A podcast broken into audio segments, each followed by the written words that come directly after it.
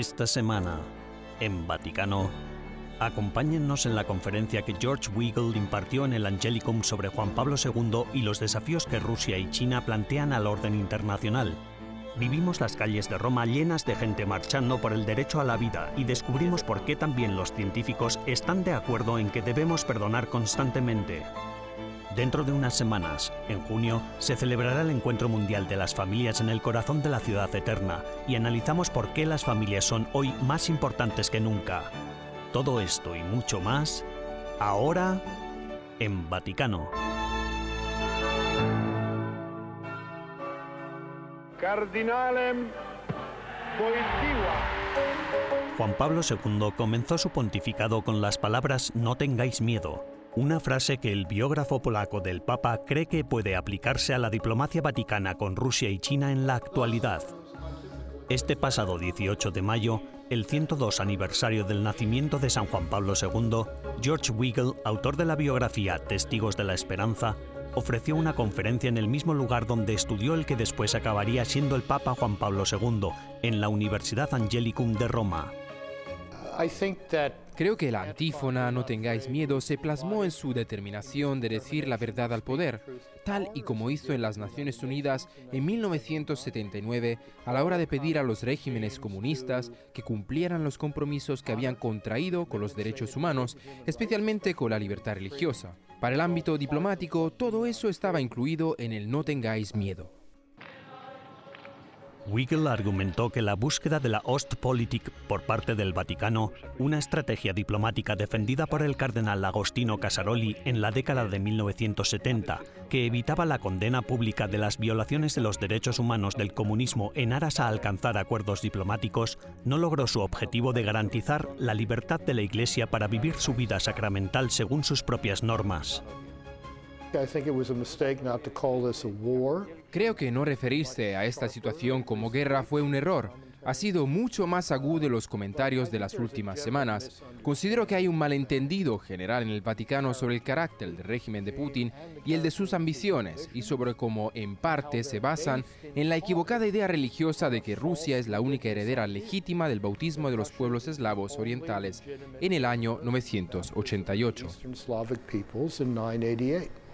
George Weigel cree que al seguir estrategias diplomáticas que exigen que el Papa y el Vaticano eviten condenar públicamente las violaciones de los derechos humanos, la Santa Sede corre el riesgo de perder su autoridad moral cuando se trata de la República Popular China.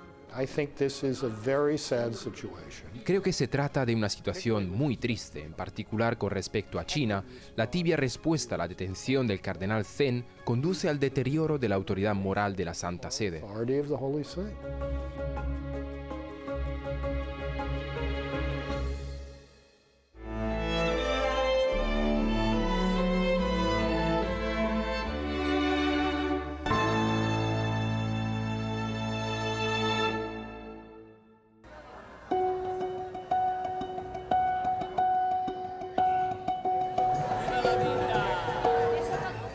Manifestación nacional en defensa de la vida, bajo el lema Elige la vida, tuvo lugar el pasado sábado 21 de mayo en Roma.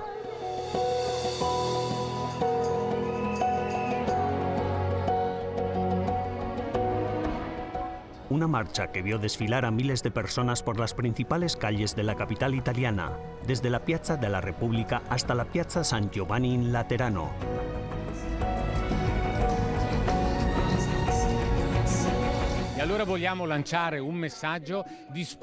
Queremos lanzar un mensaje de esperanza en la vida. Nos gustaría inculcar a las nuevas generaciones el deseo de ser padres, el deseo de tener hijos, porque la vida es la inversión más segura, también para el bienestar económico de un país. Anche per il benessere economico di un paese. Concebida y promovida en 2011, la Marcha Nacional por la Vida ha vuelto, tras casi dos años de restricciones sanitarias dictadas por la pandemia, a desfilar por las calles de Roma gracias al apoyo de más de 100 organizaciones y asociaciones que también han respaldado la iniciativa. Hemos de volver a empezar después de la tragedia de la pandemia y justamente por eso, para volver a empezar, tenemos que empezar por la vida y la familia. Esta manifestación pretende ser un estímulo para invertir en la vida. Una manifestación para decir no a las leyes que no protegen la vida desde el momento de la concepción hasta la muerte natural. Elegir la vida es hermoso. Este era el mensaje que se coreaba repetidamente desde el megáfono y que resonaba en las calles de la capital. Y la esperanza que abbiamo Esperamos que manifestarnos de este modo ayude a mantener despierta la atención de la gente por la vida. Por eso haremos una cada año.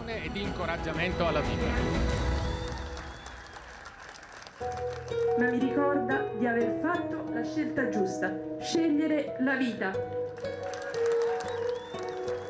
Una marcha que presenta un testimonio público de la inaceptabilidad ética y la herida social que el aborto, la eutanasia y todos los demás delitos similares generan hoy en día contra la dignidad humana.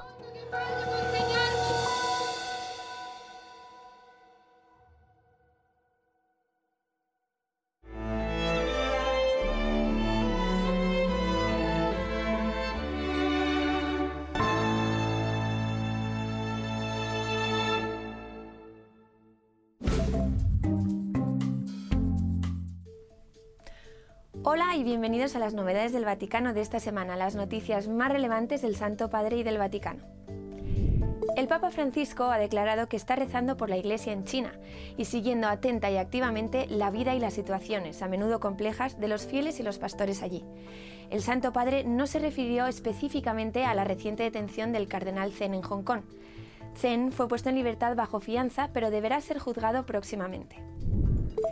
El Papa reconoció un milagro atribuido a la intercesión de Teófilo Camomot, un arzobispo filipino con fama de tener la capacidad de bilocación.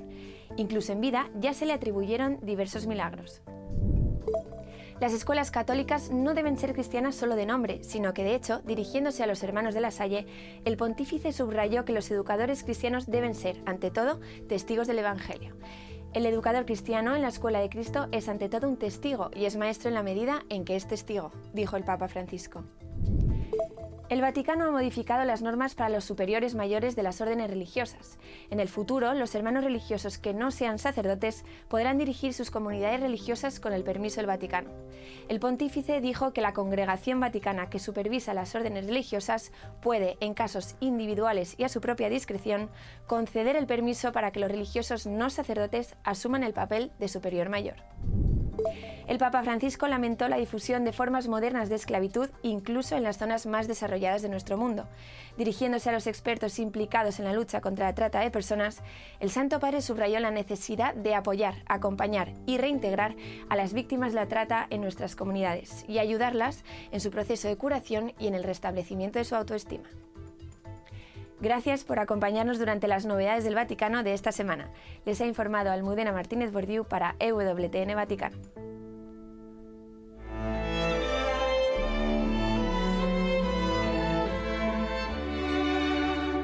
En breves instantes regresamos con más en Vaticano.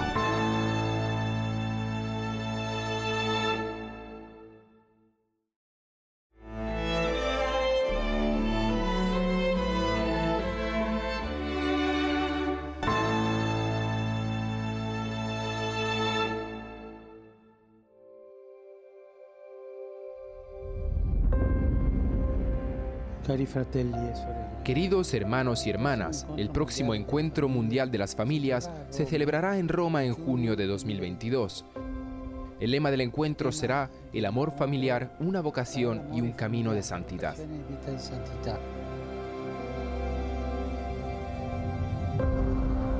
Tras casi dos años de muchos eventos cancelados a causa de la pandemia del coronavirus, el décimo Encuentro Mundial de las Familias finalmente se celebrará este verano. Cuatro años después del último Encuentro Mundial de las Familias que tuvo lugar en Dublín, familias, teólogos y creyentes de todo el mundo volverán a reunirse del 22 al 26 de junio de este año, en este caso, en la Ciudad Eterna. Solo el evento principal tendrá lugar en Roma, donde representantes internacionales de la pastoral familiar participarán en el Congreso Pastoral y en el Festival de la Familia. El Santo Padre invita a las diócesis locales a crear lugares de encuentro paralelos y a fundar iniciativas que pongan en práctica el lema del Encuentro Mundial de las Familias. Será un encuentro en el que será posible encontrarse con el Santo Padre, conocerlo, escuchar su palabra y confrontarse mutuamente. Estamos en el camino sinodal, por lo que estamos en esa fase de escucha mutua. El primer encuentro mundial de las familias se celebró en Roma los días 8 y 9 de octubre de 1994, a propuesta del Papa Juan Pablo II. Desde entonces, como costumbre, cada tres años y en distintos lugares del mundo se organiza este evento, introducido por un Congreso Teológico Pastoral Internacional y concluido con una celebración eucarística de clausura. En muchos países se intenta suavizar y relativizar el concepto tradicional de familia. Al mismo tiempo, el Estado intenta en muchos casos asumir la tarea de criar a los hijos, que siempre ha sido responsabilidad de los padres. El propio Papa Francisco lo ha dicho en su carta Evangelii Gaudium.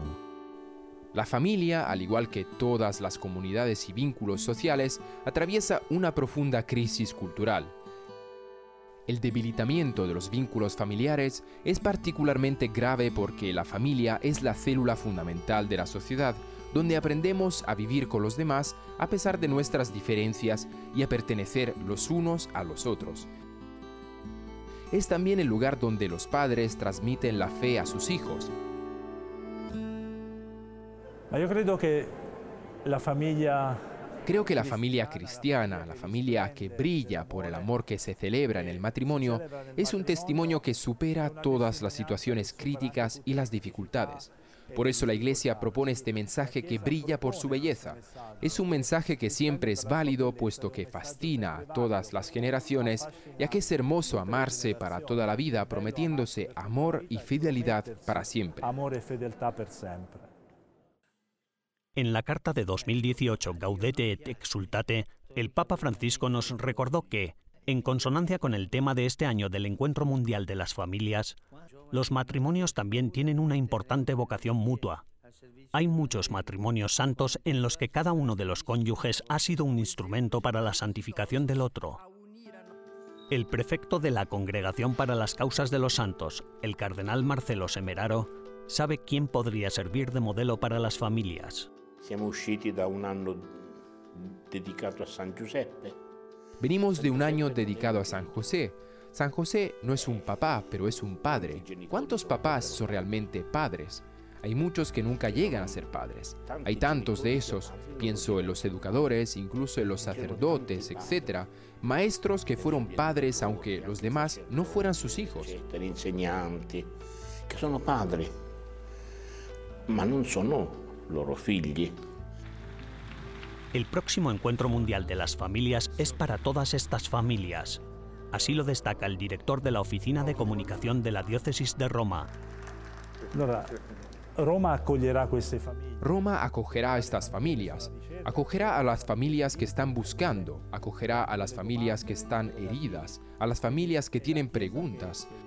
Así que la Iglesia como madre cuidará, es lo que se hace a través de las parroquias, en la pastoral familiar, pero todo esto será un renacimiento también gracias a este encuentro mundial que quiere animar a las parroquias y a los movimientos a cuidar de las familias. No solo la Madre Iglesia espera la visita, sino también el Santo Padre, quien realiza un llamamiento a la acción Ánimo pues, queridos pastores y queridas familias, y ayúdense mutuamente a organizar encuentros en las diócesis y parroquias de todos los continentes. Que tengan un buen viaje al próximo encuentro mundial de las familias y no se olviden de rezar por mí. Gracias.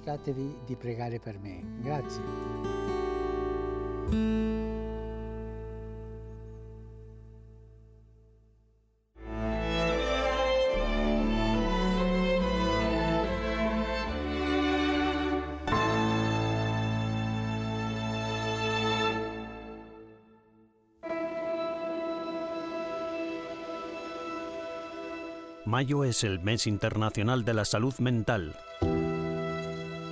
Cada vez son más las personas que buscan la ayuda de los profesionales porque experimentan dificultades a nivel psicológico. Una nueva investigación muestra ahora que esto probablemente no sería tan necesario si la gente practicara con más regularidad uno de los conceptos cristianos fundamentales, el perdón. El director de la oficina de EWTN Vaticano, Andrea Stonehauser, se reunió con Andrew Serasin en Roma durante una conferencia sobre Iglesia y ciencia. El presidente de la Templeton World Charity Foundation explicó por qué patrocinó la investigación sobre el perdón y cómo puede ayudarnos a todos a llevar una vida mejor. ¿Cómo se combinan la salud mental y el perdón? Mayo es el mes de la concienciación sobre la salud mental y durante más de 20 años la Fundación Templeton ha apoyado una investigación sobre el perdón y en particular sobre su relación con la salud mental.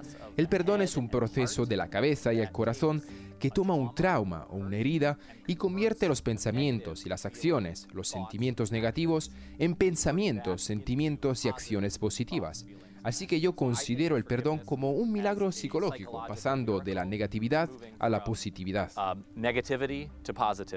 Se oye hablar muy poco del perdón, pero en realidad este concepto también tiene una base científica en la que se dice, no, esto es algo en lo que debemos centrarnos. La investigación muestra que el perdón es tan importante como los productos farmacéuticos cuando se trata de prevenir la ansiedad y la depresión. De hecho, si se pudiera tener una píldora que diera el mismo beneficio para la salud mental igual que lo hace el perdón, se autorizaría y se vendería a países de todo el mundo. ¿Cómo funciona eso? En primer lugar, el perdón comienza con la conciencia de la maldad. Es un asunto cognitivo que ocurre en el cerebro. Hay que tomar conciencia, concentrarse y encontrar el lugar del daño. A menudo eso es recordar un suceso específico que ocurrió en tu vida, pero en muchos casos, en realidad, esto, antes de poder perdonar a otra persona, requiere primero del perdón de uno mismo. Pero para nosotros, como antes le decía, es un proceso de la cabeza y del corazón que comienza con la decisión de perdonar y finalmente va acompañado también de una liberación emocional. Cuando pensamos en nuestra religión, por ejemplo, en el cristianismo o en la Iglesia Católica, el perdón siempre ha jugado un papel importante. No hay más que ver la confesión, donde también te dicen que quedas perdonado. ¿Tiene esto algún sentido a la luz de esta investigación? Por supuesto que lo tiene. Creo que se inspira en los compromisos y las obligaciones que la fe cristiana tiene con el perdón. Esto en realidad de lo que habla es de la primera parte del perdón, de la idea de que tenemos que decidir qué es un compromiso que debemos hacer. Pero usted menciona la penitencia y la confesión, y a menudo la penitencia es algo que tiene un elemento corporal. Es necesario rezar el rosario, por ejemplo. Necesitamos decir palabras, necesitamos visualizar el mal que hemos hecho. Incluso el acto de hablar con otra persona es algo muy encarnado. ¿Y este tipo de idea encuentra alguna cabida dentro de la comunidad científica? Creo que dentro de la comunidad científica hay una tremenda apertura a esta idea del perdón. Ya sabe, los psicólogos o terapeutas del ámbito de la salud mental se dan cuenta de que no tenemos todas las herramientas que necesitamos para abordar la creciente crisis de salud mental. Así que hay libros de orientación que se pueden seguir. Hemos publicado algunos de ellos en un sitio web llamado discoverforgiveness.org, al que creo que ya se puede acudir. Por otro lado, pienso que a veces encontramos una resistencia al perdón en nuestra cultura. La gente piensa que si perdona, pierde poder que de alguna manera, ya sabes, por mostrar el poder que otra persona tiene sobre nosotros, uno se vuelve menos poderoso. Y también sucede que algunos consideran que por perdonar se pierde la capacidad de alcanzar la justicia. Y el hecho es que, de nuevo, la investigación muestra que en realidad no ganas poder, sino que cuando perdonas ganas voluntad y un sentido de control sobre tu propia vida. Y de igual manera uno es capaz de buscar la justicia de manera independiente. Entonces, ¿con qué frecuencia debemos perdonar a nuestro hermano? 70 veces 7. Andrew, presidente de la Fundación Mundial de Caridad Templeton, muchas gracias por estar aquí con nosotros en Roma y por su investigación. A ustedes agradezco la oportunidad.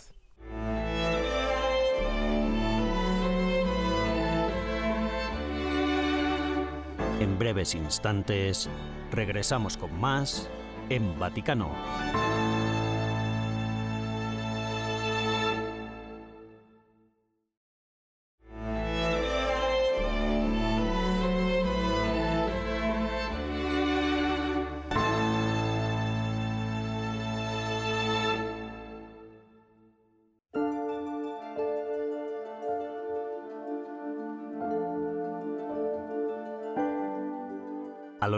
Los siglos, la Virgen María ha sido representada en el arte cristiano con diferentes rasgos faciales, colores de piel y nacionalidades. A pesar de las diferentes apariencias, todas estas imágenes representan a una única persona histórica, María de Nazaret, la Madre de Jesucristo. Para representarla, el arte cristiano se ha inspirado en las primeras imágenes encontradas en las catacumbas romanas y en los antiguos iconos atribuidos por la tradición a San Lucas Evangelista. Los iconos de San Lucas se llaman Aiaropita, por la intervención divina de dejar una documentación pictórica de la Virgen en forma de icono. Pero hay un segundo tipo de Aiaropita. La imagen que se apareció milagrosamente en la tilma de San Juan Diego en México conocida como Nuestra Señora de Guadalupe, también se llama Aiaropita. Comparando dos imágenes Aiaropitas, se ve que la de la Virgen no solo tiene rasgos faciales diferentes, sino que también es de otra raza. ¿Cuál de estas imágenes muestra entonces el verdadero rostro de la Virgen? A juicio de la historiadora de arte Elizabeth Leff, estas dos imágenes no se contradicen. En realidad es una continuación muy bonita, ¿no? Tenemos estos primeros arquiropoyeta que llegan a la cuenca del Mediterráneo y las imágenes que van a Constantinopla y las de los centros que van a ser los centros tradicionales del cristianismo, de la iglesia cristiana primitiva. Y que una reivindique el nuevo mundo es realmente, creo yo, una hermosa declaración sobre la evangelización, sobre María que aparece, que cambia de apariencia, María que busca por todo el mundo para crear esta iglesia. María que es la iglesia, llevando siempre su rostro, trasladando su imagen a nuevos mundos.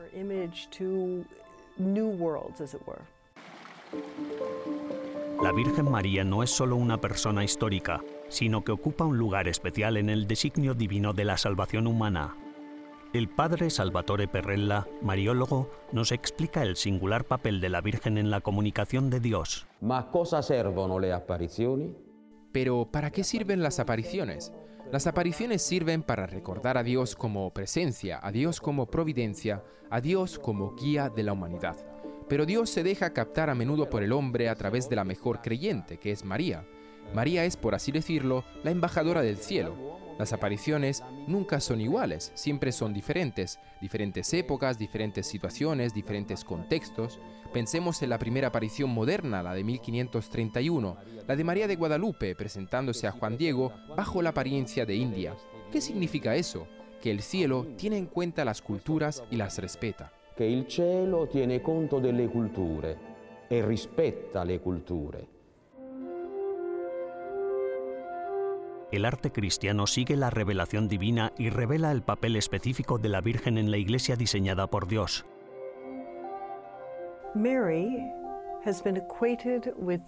María ha sido equiparada con el concepto de iglesia desde el principio del cristianismo y la iglesia es católica o universal, por lo que María es una imagen que refleja la universalidad de la iglesia si María se presenta al mundo, representa a su hijo. Señalando a su hijo en Asia, ella se parecerá a la iglesia de Asia.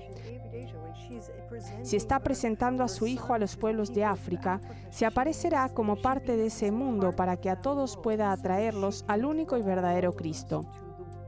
Es algo realmente hermoso lo de los múltiples rostros de María a lo largo de la historia del arte.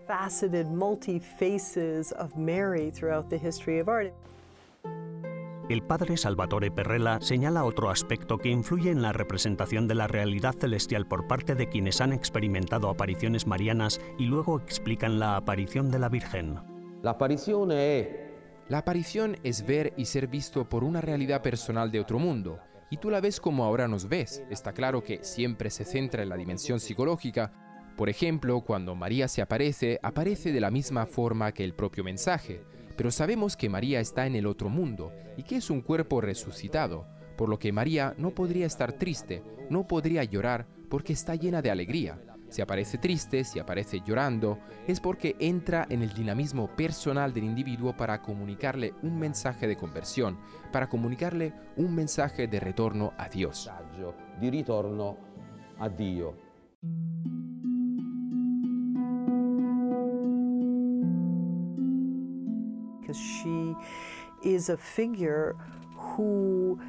Es una figura que crece junto con la iglesia. Ella es parte de esta cosa viva que es la iglesia. No es solo la figura que simplemente saludas al entrar en una habitación. Está muy claro que el papel de María estaba destinado a ser uno de intercesión constante y cada vez más intercesora a medida que el mundo seguía creciendo con todas las personas. La gente habla de las actrices más fotografiadas o de gente como la princesa de Gales como la mujer más fotografiada, pero realmente la mujer más representada de toda la historia es María y ha sido representada de tantas maneras diferentes debido a esa extraordinaria universalidad de la Iglesia, personificada en la Madre de Jesús, la Santísima Virgen María.